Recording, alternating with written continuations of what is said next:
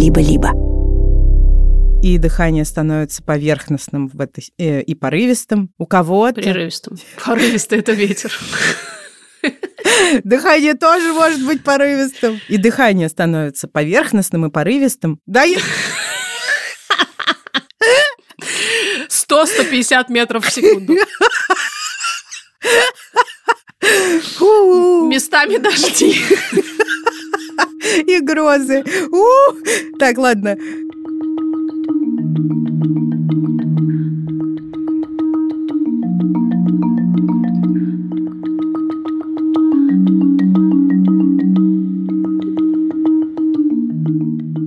Здравствуйте, привет, добрый день, вечер или утро. Привет. Не спрашивайте, почему, но мы сегодня пестик и тычинка российского подкастинга.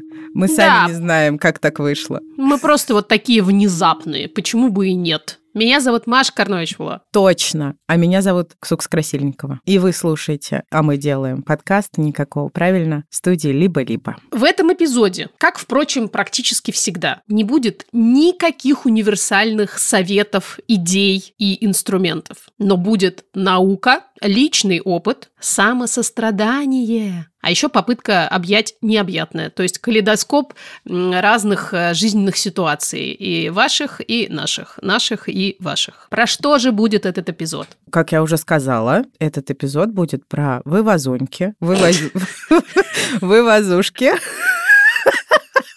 и вывозеньки.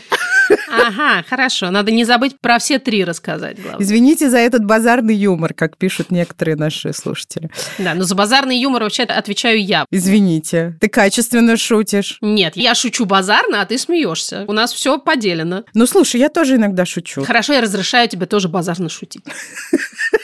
Спасибо. Мы говорим сегодня о том, как вывозить. Базарно шутить мы все равно вас не научим. Да и вывозить, как Маша уже объяснила, мы тоже не научим. Но поговорим об этом и попробуем всех поддержать, включая себя. И это эпизод, в котором нас снова поддерживает психодемия. Это настолько хорошая школа психологических профессий, что она поддерживает просто одним своим существованием. Вы понимаете?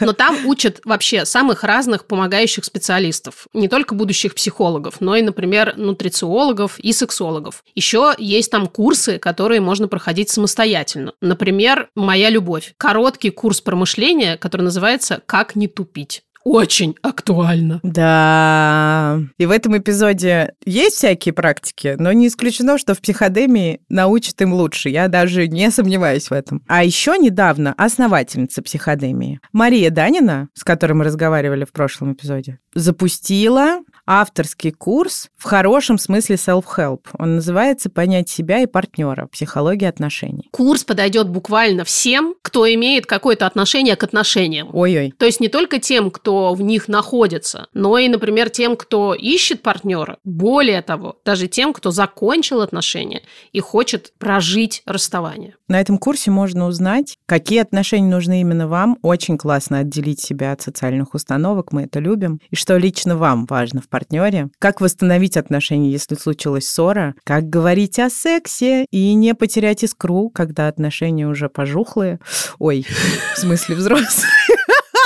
Пожухлые – это идеальное, идеальное описание долгосрочных отношений. Просто Вот видишь, идеальное. значит, я молодец. Как говорить о сексе после рождения детей? И в какой момент нужно расстаться? Настолько ли они пожухли, что стали невыносимыми? Как кабачки в овощном отделении холодильника, которые тебе привезли с дачи месяц назад. А ты знала, и вы, дорогие слушательницы и слушатели, вы все знали, что патиссоны — это то, как кабачки представляют себе инопланетян?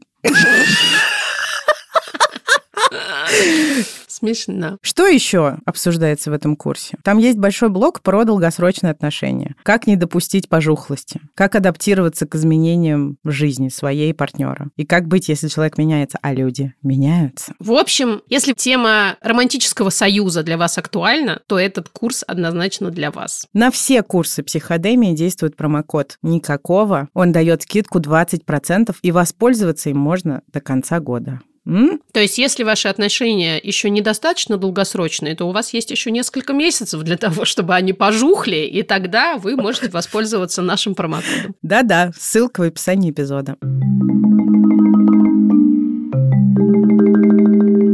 Давайте начнем с того, что попытаемся понять, что же вообще мы вкладываем вот в это слово «вывозить». Или еще справляться. Мне кажется, его мы тоже часто будем употреблять. Досужее представление о таком направлении, как позитивная психология, принесло в нашу жизнь вот эту вот идею, что вывозить или справляться – это вот быть бодрячком. Это значит, что ты вот прямо эту тележку на себя взвалил и такой радостно на на на на на на и везешь ее и радуешься, и по сторонам смотришь, и все у тебя хорошо. Но только эта тележка, по сути, невидима ни для тебя, ни для окружающих, и весит она примерно 150 граммов, 153. Да. А если, соответственно, ты как-то там кряхтишь, спотыкаешься и жалуешься на больные коленки, то совершенно очевидно, что ты не вывозишь. Хотя вообще-то ты двигаешься из точки А в точку Б. И, вероятно, даже оказываешься в этой точке Б. Но даже когда ты в ней оказываешься, ты обязательно найдешь возможность сказать себе, что ты не вывозишь. Да, и особенно, когда по пути из А в Б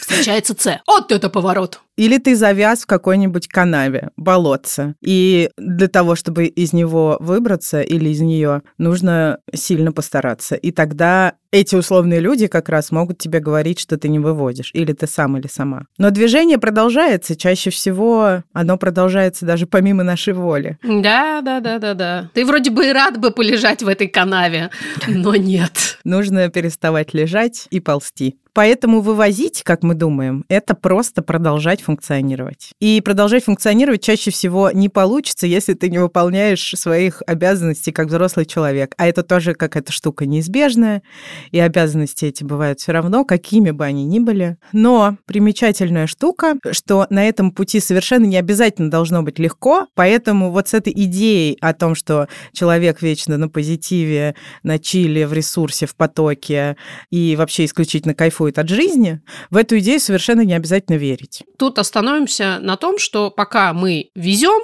мы вывозим. Лучше ли, хуже ли, но выводим. Как обстоят с этим дела в мире, спросите вы. Наверняка вы сейчас уже спросили. Но у нас есть ответ, естественно, потому что мы сходили в Google. Ну, мы нашли там, конечно, жука-невого живу. Жука. Жука-невого жука. Да, жука-невого жука. О, хорошо получилось.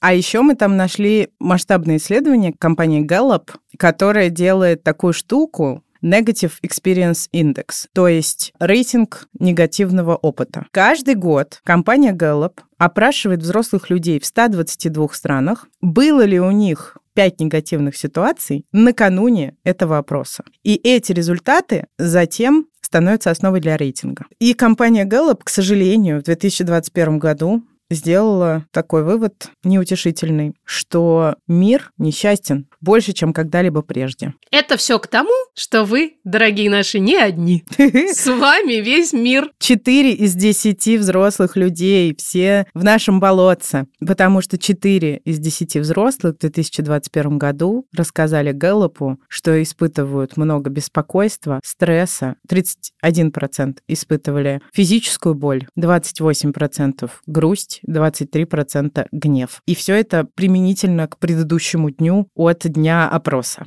В общем, мы с вами не одни, поэтому будем стараться как-то с этим справляться. Но такой вопрос. Как же на нас влияет вот это вот все негативное, что перечислили люди в исследовании Gallup? Злость, э, грусть, стресс.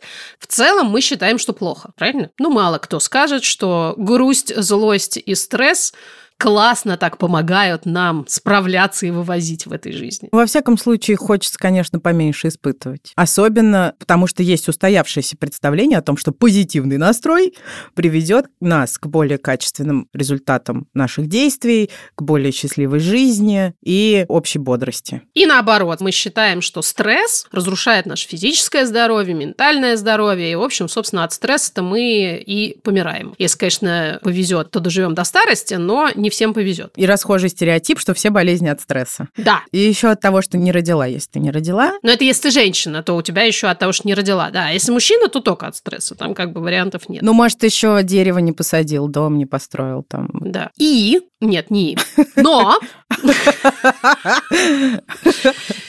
Я нарыла для вас одну интереснейшую альтернативную точку зрения по этому поводу. Есть такая исследовательница, специалистка в области психологии и здоровья. Ее зовут Келли МакГонигал, и у нее есть страшно популярный TED-ток. Его посмотрели более 31 миллиона раз. И она в этом TED-токе рассказывает про стресс и про то, как он на самом деле совершенно не обязательно нас убивает. Сейчас коротко расскажу. 30 тысяч американцев среднего возраста, то есть в районе там от 30 до 50, за ними следили в течение 8 лет. Это, конечно, заставляло их нервничать само по себе. Шутка. Исследование такое, лонгитюдное называется. Долго следили за людьми. И на первом этапе исследования им задали два вопроса. Как они сами оценивают уровень стресса, с которым им приходится сталкиваться? И второй вопрос, считают ли они, что этот уровень стресса ну, негативно влияет на их здоровье? А на финальном этапе исследования ученые обратились к открытым источникам и выяснили, кто из испытуемых все еще с нами, а кто уже нет. Выяснили они, что вероятность умереть у тех, кто испытывал высокий уровень стресса, то есть заявлял о том, что они тяжеловато живут, была на 43% выше, чем у тех, чей стресс был как желудок у котенка. Но это было верно только для тех, кто считал сам, что этот уровень жизненного стресса негативно влияет на их здоровье. Извините, пожалуйста, маленькое уточнение в пересказе угу. этого исследования. А желудок котенка меньше наперстка? Совершенно верно, Ксения. Вы правильно все уловили, вы внимательно слушаете мой рассказ. Желудок у котенка не больше наперстка. Ну, продолжайте. Те же кто не считал, что стресс это прямо так вот ужасно, что пиши пропало, мало того, что они были вполне себе живы, но даже здоровы. Ученые выяснили, что их риски умереть в ближайшее время оценивались ниже чем у обладателей вот этого наперсточного мимими котеночного стресса, понимаешь? Угу. То есть у них было много стресса, но они не считали, что это супер плохо, и тогда их риски умереть были ниже, чем у тех, у кого стресса типа не было, ну или было мало. И они решили, что если теория верна, то каждый год в Америке около 20 тысяч человек умирает не от того, что стресс у них ужасный и он разрушает их здоровье, а от того, что они верят в то, что он разрушает их здоровье. Прикинь, прикинь. Да. Наверное, это не может быть непосредственной причиной их смерти в большинстве случаев, но корреляция между этой идеей и вероятностью умереть значимая, заметная и очевидная. Да. И, собственно, вся идея этого TED-тока Келли МакГонигал была в том, что мы можем реконструировать идею стресса и влияния его на нашу жизнь, и благодаря этой реконструкции мы, конечно, не сможем его избежать, потому что, как ты, Ксукс, справедливо заметила, взрослая жизнь имеет тенденцию постоянно нас сталкивать лицом к лицу с этим стрессом. Но мы можем действительно научиться с ним жить жить и минимизировать его негативное влияние на наше ментальное и физическое здоровье. Мне кажется, это очень даже себе интересная задача. Приступим к тому, что нам советуют специалисты. Мы задали специалистам вопрос не лично, а через всемирную сеть интернет www. Да. И что же нам сказали эти интернет-специалисты? Что может помочь вывозить в сложных жизненных ситуациях? Есть несколько ног, на которых стоит эта идея и это стремление. Одна из ног, по словам той же Келли МакГонигал, социализация и поддержка. И тут вступает биохимия. Келли МакГонигал говорит, что окситоцин оказывается такая же часть биологического стрессового ответа, как адреналин и кортизол. И задача окситоцина сделать так, чтобы в ситуации опасности мы от своего племени далеко не убежали. Потому что, как мы помним, окситоцин – это гормон привязанности, как его называют. А наоборот, стремились быть рядом со своими, так безопаснее. И смотрите дальше, какой механизм. Наше сердце наполнено рецепторами, реагирующими на окситоцин. И когда во время сильного стресса они соединяются, то ткани сердца регенерируются. И получается, что окситоцин – это что? Клей для разбитого сердечка. Вау! То есть тот самый механизм, который мог бы сделать из жуков невоживуков Не вывы жуков? Жуков, вывы жуков. Вот, Да? да. Вот. То есть механизм вывезения, вывозения. На всякий случай напомним, есть распространенная идея, правдивая совершенно, что объятие – это физический инструмент, который вызывает выработку окситоцина, поэтому трудно вот мне по-настоящему в это поверить, но я вынуждена в это верить, что когда я обнимаю в течение дня своих друзей и близких, то мне проще вывозить всю жизнь. Понимаешь, в этот момент твое сердце на физическом уровне регенерируется. Это просто потрясающе, на мой взгляд. То есть это, собственно, профилактика сердечно-сосудистых заболеваний, понимаете? Хотя по некоторым людям, конечно, так не скажешь, что они могут быть какой-то профилактикой чего бы то ни было вообще. Да, с ними можно не обниматься, они сердечко не залечат. У нас, кстати, есть про это классная история от вас. Скоро послушаем. Сейчас все сложно с социальной поддержкой, ее стало меньше, потому что началось добавочное разобщение после того, как началась война. Но биология штука упрямая, и она от нас будет требовать сейчас того же, что требовала тысячи лет назад. Let's be creative, как говорится. Давайте попробуем мыслить за пределами нашей коробки. Я великолепно, конечно, вплетаю англицизмы в свой э, русский язык. За пределами этой круглой или овальной коробки. Вы встречали такие коробки? Я нет. Это и есть креативное мышление, да. Наша задача, и моя, кстати, персональная и личная задача сейчас, подумать, откуда можно теперь брать поддержку, когда многие социальные связи разрушились. Теперь нужно понять, какие социальные связи можно восстановить, какие, может быть, виды изменить, где поискать новые. Бывают довольно неочевидные источники. И некоторым людям помогает записывать, потому что так вот как-то нагляднее и структурнее. Можно подумать о том, где брать даже банальную бытовую помощь. Потому что социализация это не только про разговоры, не только про объятия, а и про помощь какую-то физическую тоже. И если вам нелегко, как и многим из нас, обращаться за помощью, можно выбрать вариантики попроще для начала.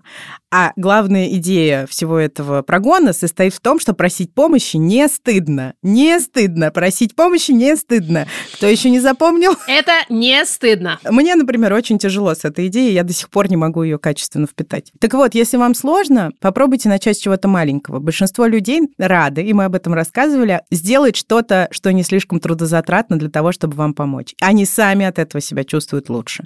А для вас, для того человека, который просит о помощи, этот опыт создаст позитивное подкрепление, так называемое. То есть в следующий раз вы сможете с меньшим трудом снова обратиться за помощью. А еще социализация — это помощь другим, и об этом мы тоже говорили, потому что многочисленные исследования подтверждают, что когда мы помогаем другим, мы опосредованно помогаем себе. Давайте пробовать просить о помощи и помогать сами другим людям. Это реально работающий способ вывезения. Это не стыдно. Следующая нога рационализация. Мы сейчас пойдем поскачем по знакомым многим ногам человеческого существования. Когнитивной ноге, чувственной ноге и телесной ноге. Так вот, рационализация. Когда вы оказываетесь в длящейся сложной ситуации, попробуйте ее емко описать. Делать это лучше письменно, прямо от руки на бумажке или в телефоне, в компьютере, как вам больше нравится. Это еще и письменная практика. Она помогает выйти из эмоционального торнадо, если вас в него засосало, и ослабить руминации, то есть повторяющиеся мысли, которые чаще всего называют мыслительной жвачкой. Сейчас мы с Машей процитируем два вариантика возможных записей. Например, пишите «Я соло-мама пятилетки в эмиграции. У меня есть стабильная работа. У меня есть приемлемая съемная квартира. Часть моих близких рядом, часть нет. У меня есть ментальные расстройства в ремиссии. Все. Другой вариант другой жизненной ситуации. Я мама новорожденного ребенка. У меня есть партнер, вовлеченный в родительство. Я живу в своей стране, я в декрете. Родители далеко, у меня есть несколько близких друзей, но с рождением ребенка они, к сожалению, отдалились. И есть хроническое соматическое заболевание, которое требует постоянного наблюдения. Вот эти описания, когда вы потом еще раз на них посмотрите, могут помочь вам разглядеть такие условные болевые точки, с которыми нужно как-то работать, как-то искать ту самую поддержку, о которой мы говорили выше, и, наоборот, какие-то условные опоры, которые могут вам помочь вывозить. Это такое в обоих случаях беспристрастное фактологическое описание, и оно немножко непривычное поэтому, но все-таки ценное. Угу. А дальше даем пространство для чувств. Это еще одна наша нога. Зачем собаке третья нога? Нет. Вот за этим. Подожди, у собаки пятая. Господи, бедная собака, действительно. Зачем ей третья нога? Двумя обойдется. Извините, пожалуйста. Подожди, до пятой дойдем, там пошутим. Итак, Да, вот этот же самый текст можно теперь наполнить чувствами. Может быть, перечитать его, закрыть глаза и попытаться понять, какие чувства у вас вызывает каждый из перечисленных вами пунктов. Потому что одна и та же ситуация, например, условно, наличие или отсутствие семьи рядом, у одних людей может быть источником сил, а у других только бездонным колодцем, куда эти силы сливаются. И еще привычка осознавать и называть, это очень важно, свои чувства, вообще очень полезно. Когда она вплетается в нашу жизнь на ежедневном уровне, это реально помогает беречь психику. когда вы чувство называете, мозг переводится из эмоционального режима в рациональный. А это, в свою очередь, помогает сбалансироваться нервной системе. В эпизоде с Киром Федоровым мы немножко подробнее говорили о том, как это все работает и взаимно друг на друга влияет, и как ноги путаются в танце. Плохому танцору, как там было, и ноги мешают, так? Да, конечно. Не ноги там были, А кто? яйца Да. там были. А, это я не знаю, нет, ничего про это не Здрасте. слышал. Четвертая нога. Тело. Можно попробовать понаблюдать, как тело реагирует на стресс. Вот у меня всегда с этим трудности. Я ничего не понимаю о своих телесных сигналах. Но у многих, тех, кто в лучшем контакте с телом, чем я, например, напрягается шейно-воротниковая зона, сжимаются челюсти, напрягаются руки и находятся в постоянном тонусе. Кто-то ощущает дискомфорт в области диафрагмы, и дыхание становится поверхностным, прерывистым, и увеличивается давление на желудочно-кишечный тракт. Всегда меня завораживало это словосочетание «желудочно-кишечный тракт». Его работа тоже нарушается в такой ситуации. Хочется сказать, что эта штука, Ксения Николаевна, тренируемая. Я всю жизнь была в полном отсутствии контакта со своим телом, а потом я начала что? Полное присутствие со своим телом. Это результат. А что я начала делать для этого? А, ну, конечно же, ты начала медитировать, практиковать осознанность, mindfulness, да? Да, Вот. да, да, да. И вот тогда-то я и поняла, что у меня шейно-воротниковая зона с челюстями и с руками в полной жопе. Ой.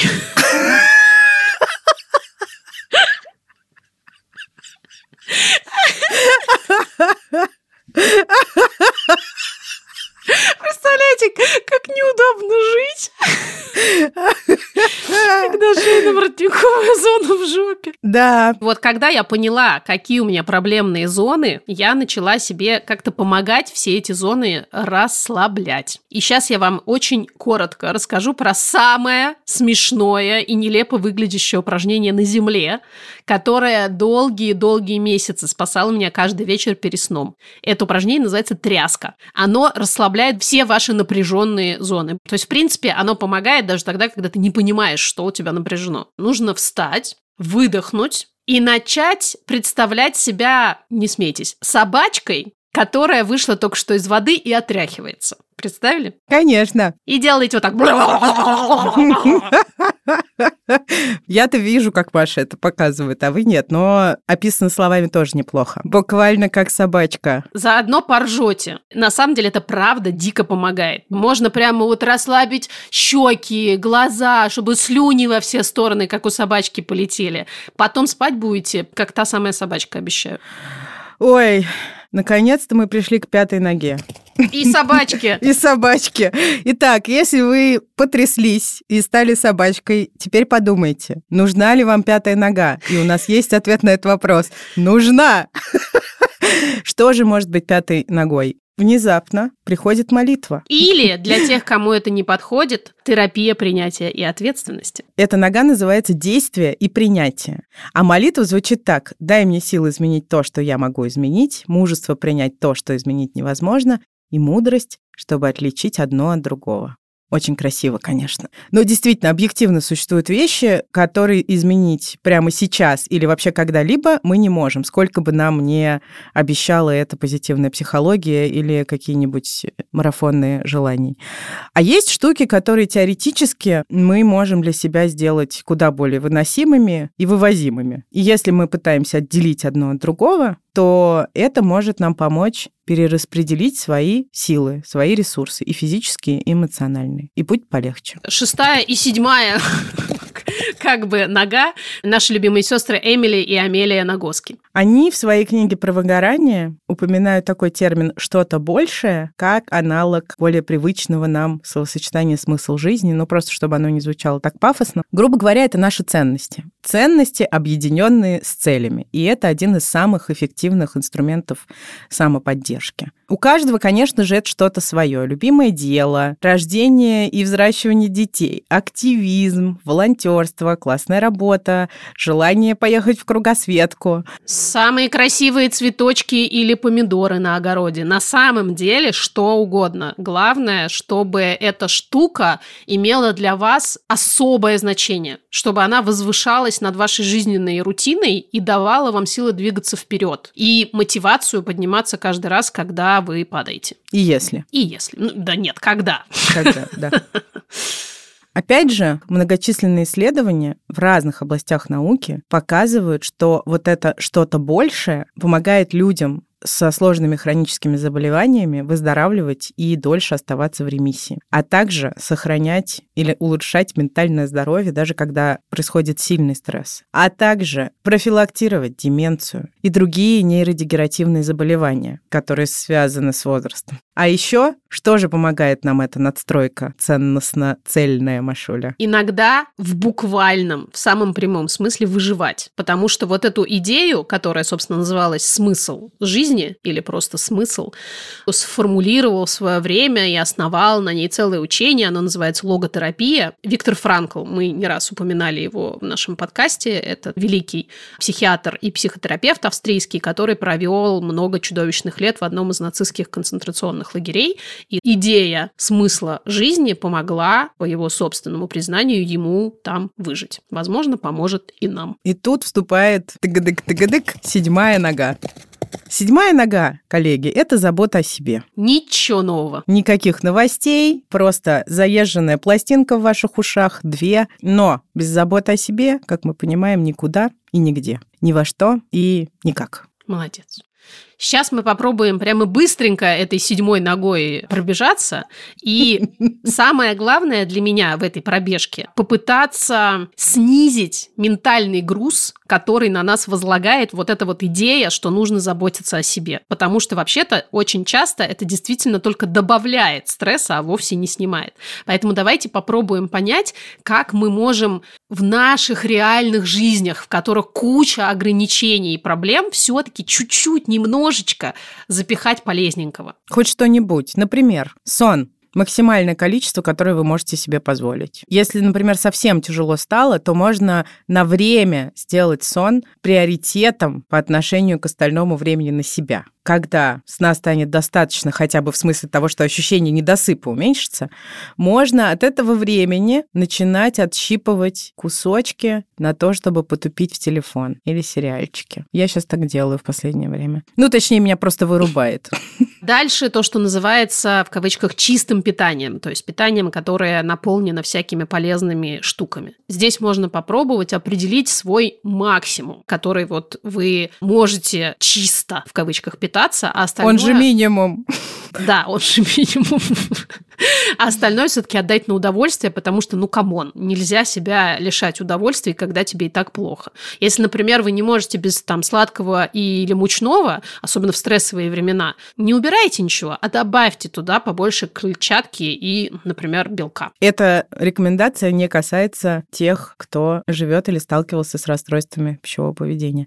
Следующая физическая нагрузка, опять же, никакого давления, хотя есть люди, им повезло, у которых тело само просит активности, если растет уровень стресса.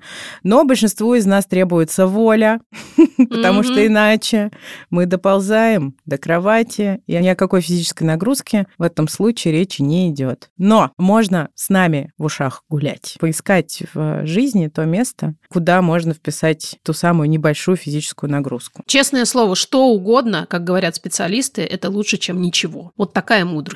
Ну и, конечно, всегда советуют найти вид физической нагрузки, который по-настоящему по душе, У многих людей это не спортзал с тренажерами, давайте так. А там, например, соревновательные виды спорта или танцы какие-нибудь. Или пробежки, как у тебя. Потому что бег — это способ для меня, да и для многих остаться наедине с собой. Очень прикольно. И тут у нас следующий пункт как раз вплетается, потому что бег, например, это тоже, простите, практика осознанности, Да. которую совершенно не обязательно понимать буквально, как то, что нужно садиться в позу лотоса и петь ом. Практики осознанности выглядят абсолютно по-разному. Например, как я уже сказала, бег. Если во время бега тебе удастся вытащить пережеванную вот эту уже до невозможности жвачку о том, что, например, происходило на последней планерке, и сосредоточиться на том, как твое тело, собственно, бежит, как кроссовки касаются, например, земли, А ветер касается моего тела или солнце нещадно палит мне в морду. Совершенно верно. Или как мышцы работают, да что угодно. Вот просто сосредоточиться на самых простых физических ощущениях. Это уже будет практика осознанности. И она уже будет помогать вашему ментальному здоровью. Строго говоря, мы, как обычно, хотим, чтобы все или маленькие кусочки из этого были скорее выносименькими или вывозименькими, и их можно было бы без особого труда вплетать в реальную жизнь.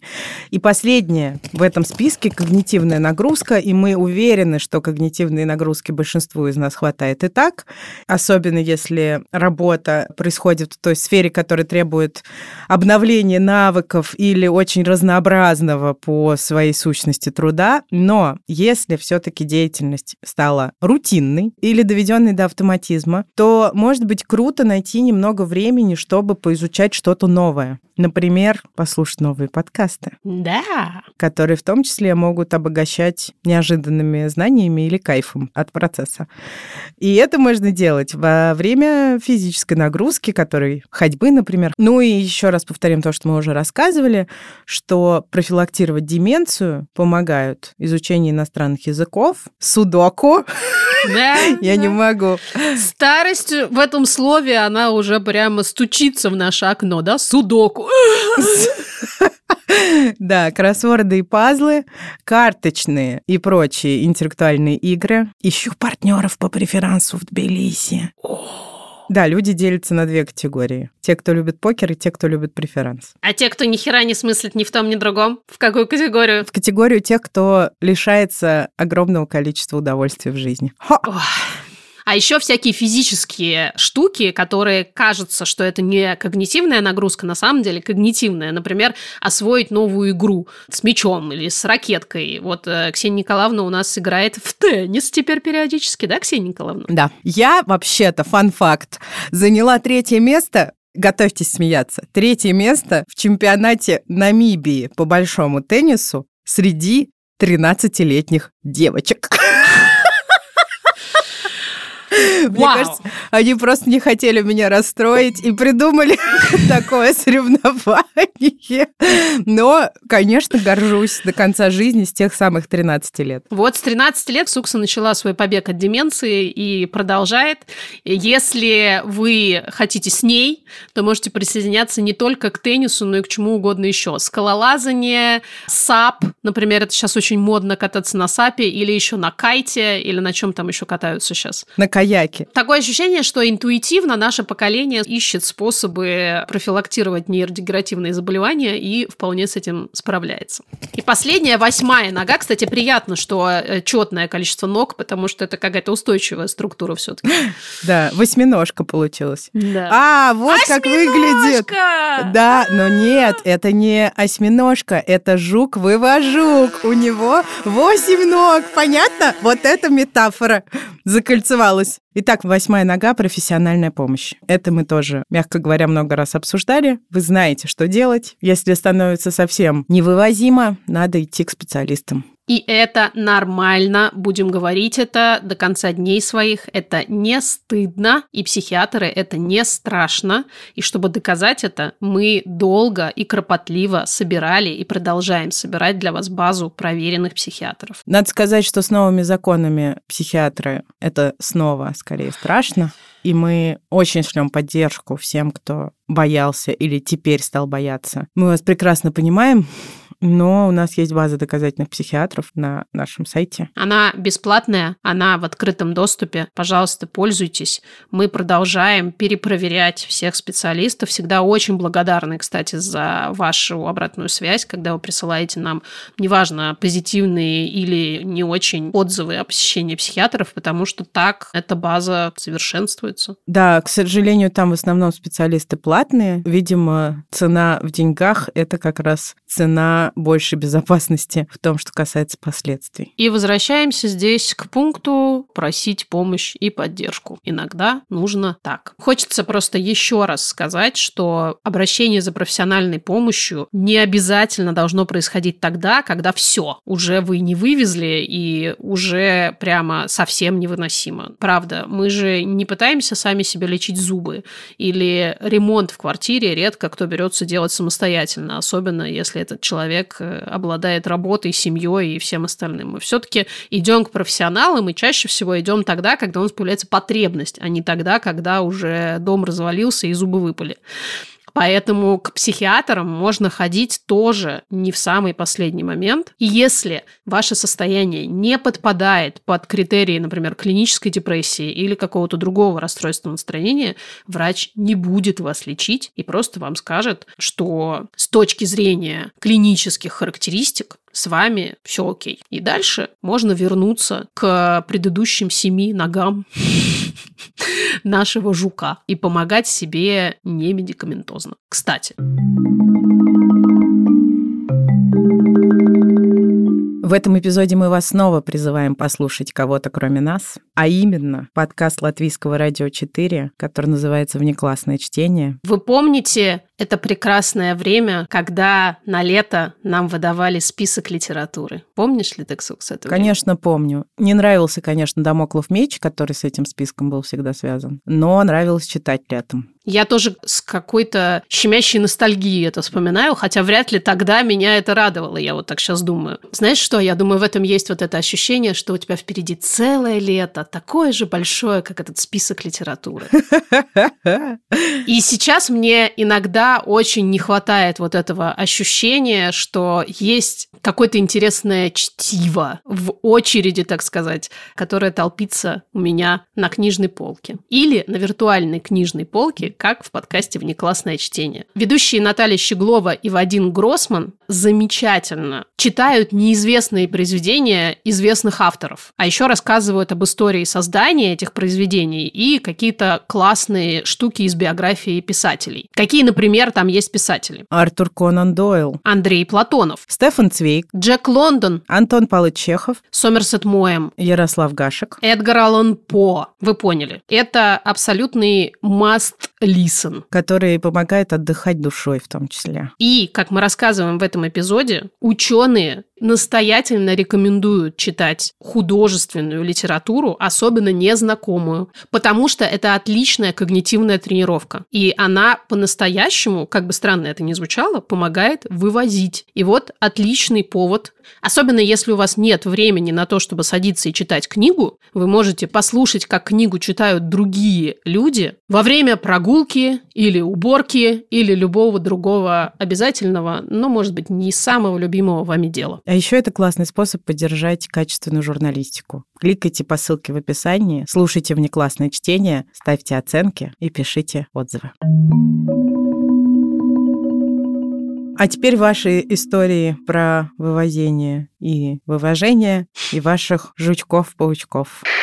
Привет, Маша и Ксукса. Год был тяжелый, поэтому приходилось прибегать к следующим способам самовывоза. Во-первых, каждую неделю стандартно по воскресеньям я ходила в какое-то красивое место. Благо жила в Петербурге.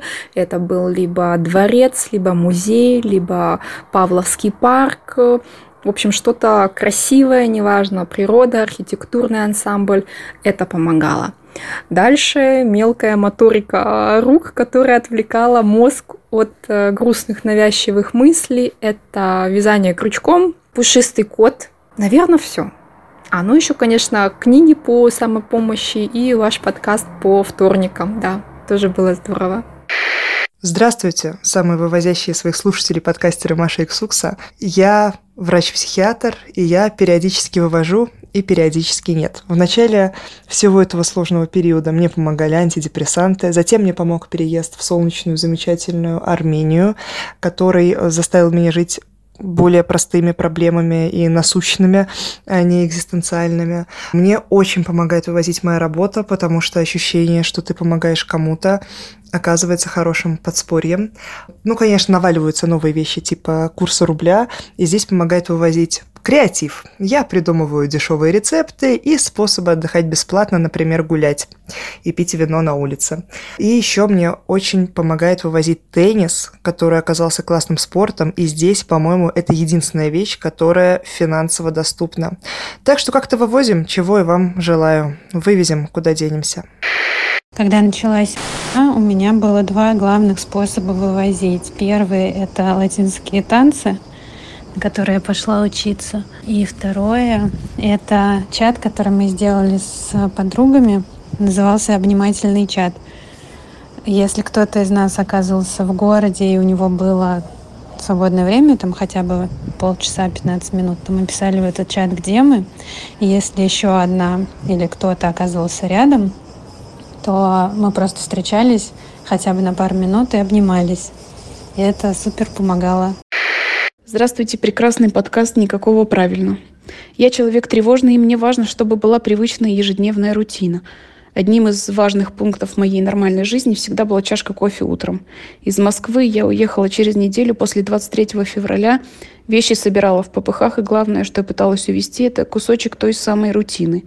Надежно упаковала кофемашину, отправила ее в место прибытия, ждала две недели.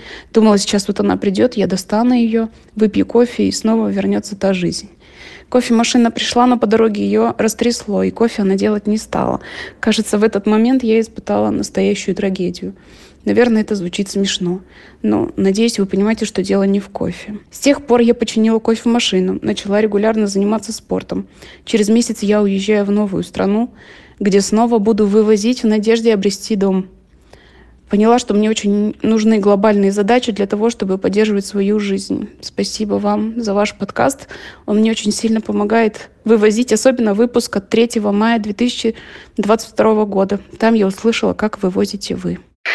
Привет, дорогие Маша и Ксукса. Как раз недавно жизнь подкинула мне очередной неприятный сюрприз, и я поняла, что не справляюсь.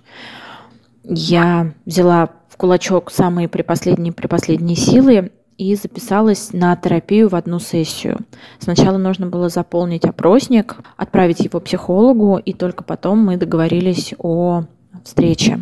Честно говоря, мне стало легче уже после того, как я заполнила этот опросник, а после разговора с психологом, когда мы разобрали ситуацию и поняли, что мне нужно снимать с себя обязанности, когда случается какая-то жопа, а не просто впихивать в привычный стиль жизни еще больше обязанностей.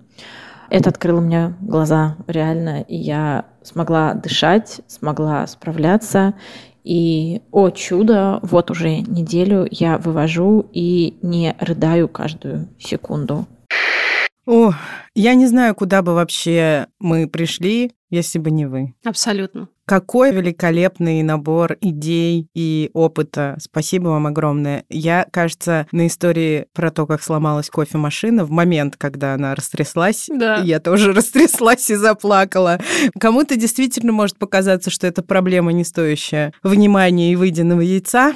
А я так Но... тоже понимаю. Так понимаю, как же мне было больно за эту машину. И как я обрадовалась, когда ее починили. И кофе все-таки был. И еще вино на улице. Тоже нам ужасно понравилось. Как интересно, что ваши истории – это буквально-таки репрезентация на личных примерах всего того, что мы описали выше, всего того, что рекомендуют так или иначе специалисты. Как здорово, что мы с вами интуитивно активно учимся, и у нас получается помогать самим себе. Мне кажется, это очень вдохновляюще, воодушевляюще и жизнеутверждающе. Ваши пестик и тычинка, а также два жука, две жучки, не вывожучки, вывожучки с вами прощаются. Еще у нас есть три замечательных ноги у этой нашей многоножки. Их зовут Лилия Чеснова, Юра Шустицкий и Наташа Полякова. Спасибо, что помогаете нам вывозить, дорогие, этот проект и вообще жизнь. Спасибо большое. Пока-пока. Будем здесь через недельку. Пока.